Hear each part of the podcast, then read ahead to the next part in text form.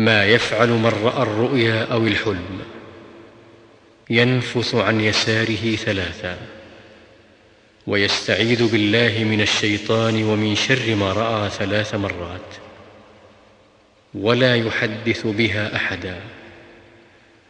ويتحول عن جنبه الذي كان عليه